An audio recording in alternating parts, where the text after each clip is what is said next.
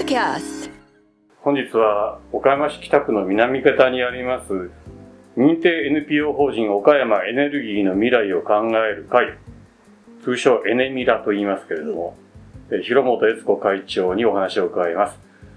広本さんあの広本さんとのお付き合いといいますかお知り合いになったのがもう私も新聞社に入ってもう何年にもなりますけれどももう30年以上なりますよね三十数年経ちま でまあ主にあの岡山県庁の中にある県政記者クラブというところに行った時に、あのいろいろお話を伺ったんですけど当時から、まあ、いわゆる環境問題についてはい。あの積極的に取り組んでらっしゃってでその後あの2000年にですね、はい。まあ、市民グループ市民団体、はい。エネルギーの未来を考える会をはい発足されて、はい。そのちょっと前に NPO 法ができたので、はい。2002年に NPO に、まあ、認定されて、えっとね、認定されたの2002年なんです。あ、2002年に、2000年に市民グループでうん、地球温暖化っていう問題を知って、うでそれはあの COP3 の京都で会議があった時をきっかけに知ったんですけどいやーそんなことがこれからね2050年、2100年の間に起こ起こってくるんかなっていうふうに思ったので、これは私たちができることで何かあればしないといけないなというのがきっかけだったんです。ねで2000年にその主婦10人ぐらいでうん、やろうかっていうことで立ち上げたのが最初なんです。COP3 が京都でやって、京都議定書が採択された時に、あの時、岡山のね、選出の橋本龍太郎さんが総理大臣。あまあ、ほぼそんな頃で、ただあの頃が、はい。今ほどですね、はい、そんなにこう、えー脱炭素化とか、あ全然。全然世界がそんなにあの本当にそうなんかいうよううん。なあ。感じでしたよね。で世界のそのよく分かってる人はもうそういうふうな思いだったんでしょうけど、まあそういう人たちから私も聞いたわけなので、うん。あのでも一般の人はもうほぼ何何も知らなかったですよね。2000年にこう会立ち上げて、まあ、あの出前講座とか行かせてもらうようになっても、10人いたら1人2人があの温暖化って知ってるいう感じの人はいましたけど、ましてその再生可能エネルギーとか自然エネルギーのことはもう全然だったですね。その後もう20年以上経って、うん今日も実は、えー今日は9月の14日の、えー午前10時38分なんですけど 今日午後からもまたですね、い。岡山市内の中学校へ、はい。えー出向かれてあこれは先生を対象にという。そうですね教職員の対象に、まあ、レクチャーといいますか、そうですね。えー私はちょこっとなんですけども、うん。私と先輩格の講師の方がお話しされるということになってます、でまああの新聞うちのサンデックスという検索システムがあってそれをきうん。検索するとまあそれはあのすごい日程でうん。広本さんがいおよびその、えーエネミラがですね、うん。いろんなところでこう活動なさってるなと、はい。だからだからやっぱり関心がこの20年間ですごい高まってるのかないう感じしますよね。あのーまあ、22年経つんですけど、うん。その最近本当にあの2020年にうん。菅さんがうんあの日本も2050年カーボンニュートラルにしますっていう宣言されて、うん。表明されてそれからですよね、あなるほどね。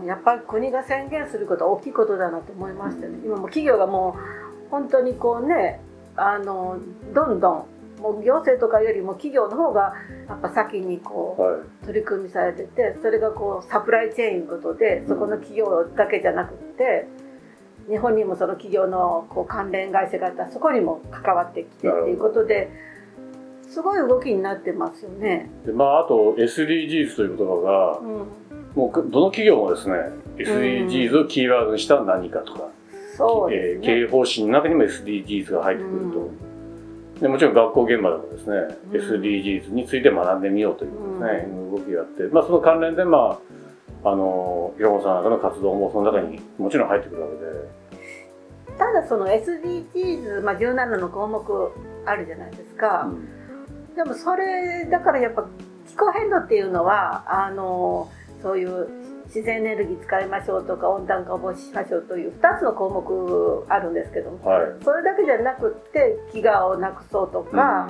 海の生態系とか陸の生態系とか守ろうとか全部関わってきてると思うんですよ。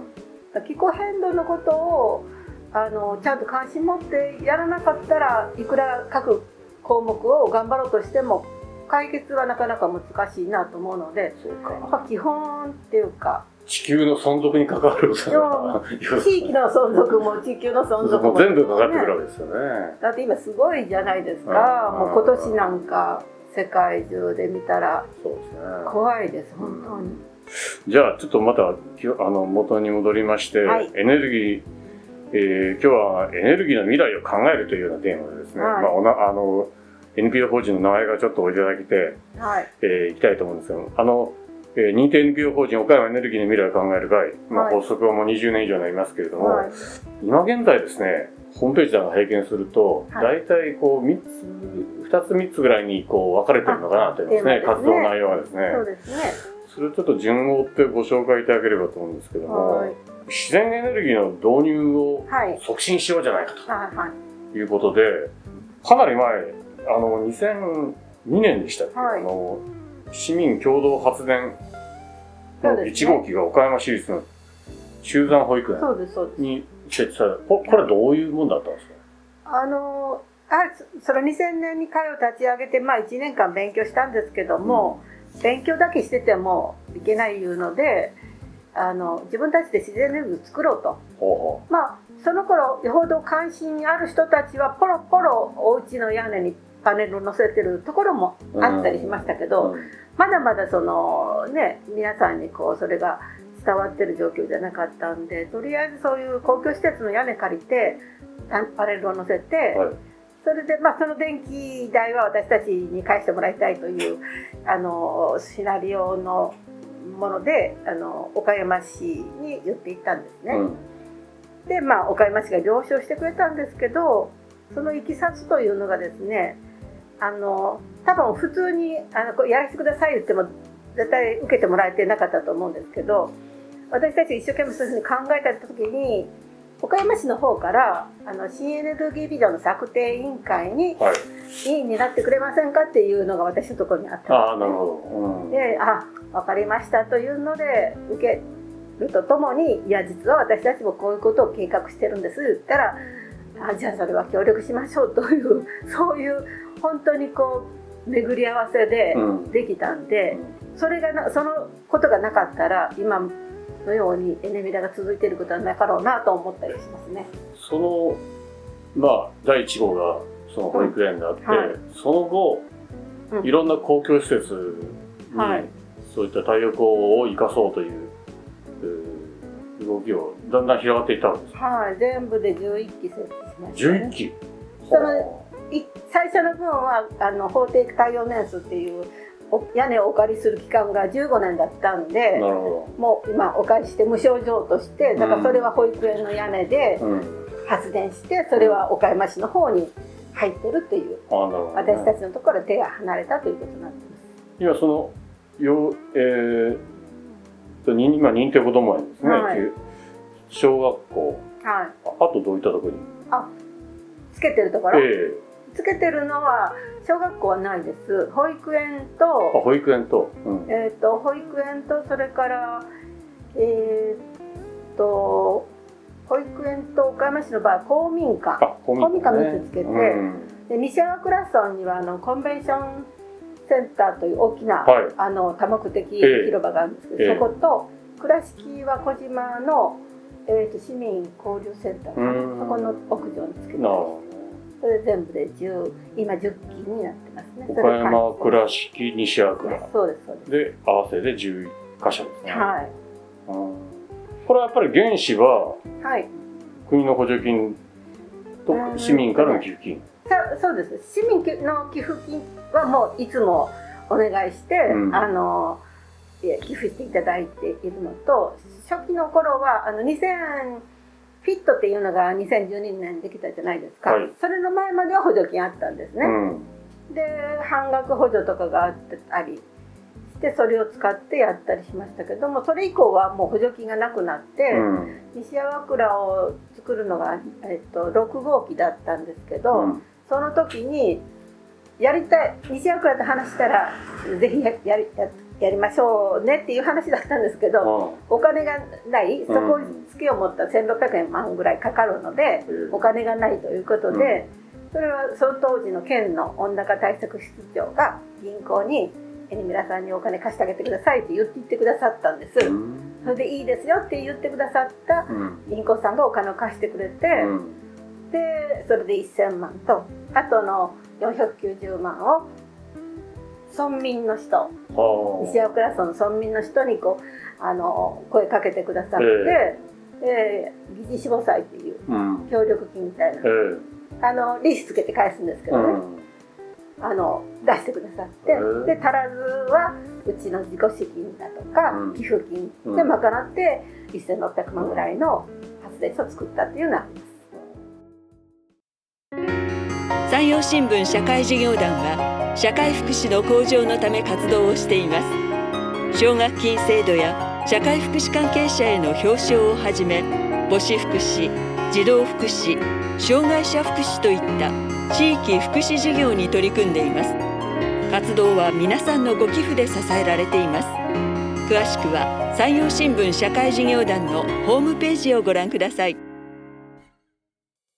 まあ、まああの、今日2022年の9月14日の今もうまだ昼前なんですけど、うん。もう30度を超えるかというような暑さで、ね。でこの太陽の光と熱をですね、うん。生かさない手はないじゃないかといういうね。のはなんかつくづく思いますよね。うん。もう化石燃もどんどん高騰してるし、ねウクライナ情勢もあったりして、ね。あもう本当に自分で太陽光発電できる人は作ってうんやった方が、あのものすごく今安くなってるし、うん。いいと思うんですよ。なるほどあとあの小水力発電。はい。とあ。かペレットストーブとか。ああそうそういうの普及にも力を入れてらっしゃる。最初の頃はねやっぱこう岡山でできることは何があるんだろうかということを一生懸命こう、うん。あの考えてで小水力も昔からそのえっと農協とか中電とかですかね、はいはい。中国地方は小水力発電っていうのがあって、うんうん。でもまだもうちょっとちっちゃい規模のものができるのかなっていう形であの探しに行っていうか、まあ、環境省のそういうポテンシャルマップじゃないけどなんかそういうデータはあったんでそれをもとにこううちのスタッフの人がうん。探しに行ったりはしたんですけども、なかなかこう地域のもんなんで水っていうのは、なかなかそれよその予想の方から行ってできるものではなかなかまあなかった。確かにね、うん。でもそういあうそういうなんでちょっと西大倉村でさ調べた時にあのいいところがあってそれをあの西大倉村が、えっと2つ目の小水力発電所として、えっと去年の6月に、うん。あの新しく動き出したのがあったりしなまるほどね。あの山陽新聞のえっとさ去年のですね、はい。えー2021年にす。はい。SDGs 連続シンポジウムの SDGs 地域課題を探るで、はい。エネルギーの地産地消をテーマにはい。話し合った時にですね、まあもちろん広野さんの、えーところのユースチームにも ご参加いただいたんですけども、そうでその時確かにあの西川倉村のですね担当の方があ上山さんがですね出てこられて、えー木質バイオマスとかもちろん小水力のお発電についてもですね。はい。いろいろお話しいただいて。やっぱりあれですねあのどちらかというとまあ県南は、まあ、関心がないわけじゃないが、うん。県北の、まあ、例えばこの時も津山の、えー、商工会議所の松田会頭も来られてですね、はい。えー津山でもそういう太陽光発電を力入れてると、うん。もちろん西川倉はもう損を上げてですね、はい。やってるともう。自然エネルギー100%でやっていこういうことで、うん非常に頑張られてますよね。あと、まあ、真庭市はね、あの、もちろん全国的にも有名ですし、そうですね。あの、まあ、特に、ああの、木の産地をね、それを生かしていこうじゃないかとはい。いうことで、それから、あの、実はこれ去年の2021年8月5日付の新聞記事があるんですけども、あの、うちの、あの、環境問題にものすごく造形の深い岡山一郎さんが書いてる記事で。で これ見るとあの小学かあの学校とですね、はい。えーっと脱炭素化へ向けて教室に断熱をねあの断熱材を入れてい。こうじゃない。かと、はいで断熱回収というんですかね。はい。でそうすることによって、まあ、冷暖房の電力も削減できるしはい。ということで、まあ、学校の省エネがあー学校から省エネを発信していこうじゃない。はい。この時広本さんもあのコメントを入れてらっしゃいます。はい。けれどこれね、そうですね。うん、これこういうのにもかかってらっしゃるんですか？この倉敷の柏島小学校でやったんですけども、去年。うんうんこれあのお金はあのエネミラの助成金と足らずはエネミラのまあ自己資金いう形であの資金面ではうちが出したんです。え普通あの私立倉敷市立小学校の改修工事にそうです。はであのそういうまだこう市がこうお金を出して断熱回収するという段階になってないんですけど、あ、うん。まあ、そういうことをしてほしいということのモデルとしてやったんですけども、うん。もともとあの津山で最初に全国で初めてそういう断熱回収のやってたんです。そうですそうです、うん。であのまあそういうなのをその時知らなかったんですけども、うん。あの長野県の白馬高校の高校生と知り合いで知り合いになってて、うん。でその彼の方からあの実は津山が一番なんだと。で自分とか2番目なんだというのを聞いて、うん。で白馬高校にも行って見てきてじゃあ岡山でもやるっていうことであの去年やったんですよね。うん。でまあお金とかはあの私たちが出したんですけども、うん。この実際の工事っていうのは私も素人なので、うん。あのそれはもうあので倉敷市に本当にたまたまそのこういうあの公共施設をあの公民連携でやろうというふうにこうあの熱い思いを持ってらっしゃるあの人たちがいらっしゃって、うん。その人たちがもうあの全部の段取りはしてくださったんであす。そうですか。これでもこれなんか写真当時の写真見ると天井に天井裏に断熱材を入れてるんですね。これはそうそう。あのうんこの時点はですねあの前日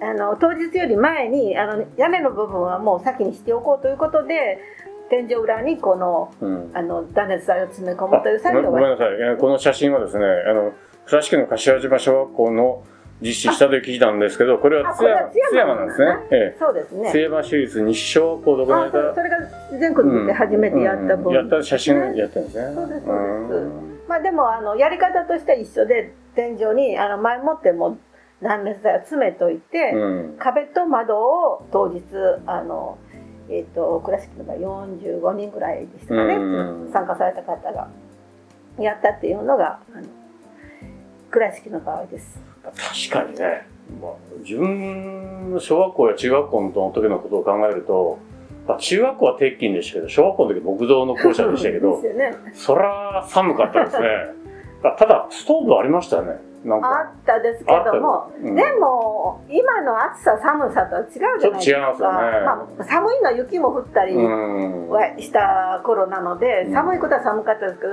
夏のこの暑さってもう30度になったらニュースになるぐらいの子供時代だったじゃないですか、今はもうね35 35度度が当たり40前ですもんね。だからやっぱり違うんですね、うん。その命に関わる暑さなんですよね。だからそう。でその暑いの寒いの当たり前のそういう学校っていうずっと私らはそれが常識的に思ってきてたじゃないですか。うんだけどそうじゃなくってちゃんとそういうあの暖房とか冷房しても熱がこう逃げていってしまう。うんで建物のあのから出てくる C- CO2 が30%と言われてるんで、うんあの全国のそういう CO2 全体の3割がその建物からと言われるんでやっぱりそこもなんとかしないといけないということで、うん。まあ、あの断熱回収というのが今年になって国もあの断熱の等級というのを作っ作ってとか、あのあの決めてこれからやっていこうっていうふうにやっとあったんですけど、本当にあのそういうふうにこう断熱すればその部屋はこうエアコンつけても効率がいいし、うん。快適に暮らせるし、うちょっと厚めにあの壁に入ったりしてるんで。あの音があの遮遮音っていうんですかね、はい。されたりするんで、うん。あのいいなと、うん。快適に暮らせてお家だったらヒートショックがなくって健康にもいいし快適に暮らして CO2 も出さあの減らせるしということではもういろんなところでやってほしいと思うんです。うんでそういうのを学校でやれば、まあ、私たちが学校行ってあの出前授業とかして CO2 減らすことが大事なんですっていうのを学校がしそういうふうにそのゼロカーボンにすればうん私たちが行かなくってももう自分たちでその気持ちよく生活できるということが体験できるわけじゃないですか。だからそういうのをやっぱ学校がまずしてほしいということで去年の11月にうちのユースチームが学校のゼロカーボン化をしてくださいっていう提案書を市長と教育長に出したりもなしてます。るほどね。ちょっとそのユースチームについてまた後ほどお話ししてですね。わかりました。まあ、あの自然エネルギーの導入促進ということで、はいえーいろんな取り組みをなさっているということで、ちょっとここでですね、一旦休憩したいと思います。山陽新聞ポッドキャストは皆さんからのご意見やご感想を募集しています山陽新聞ポッドキャストのホームページのお問い合わせフォームからお寄せください。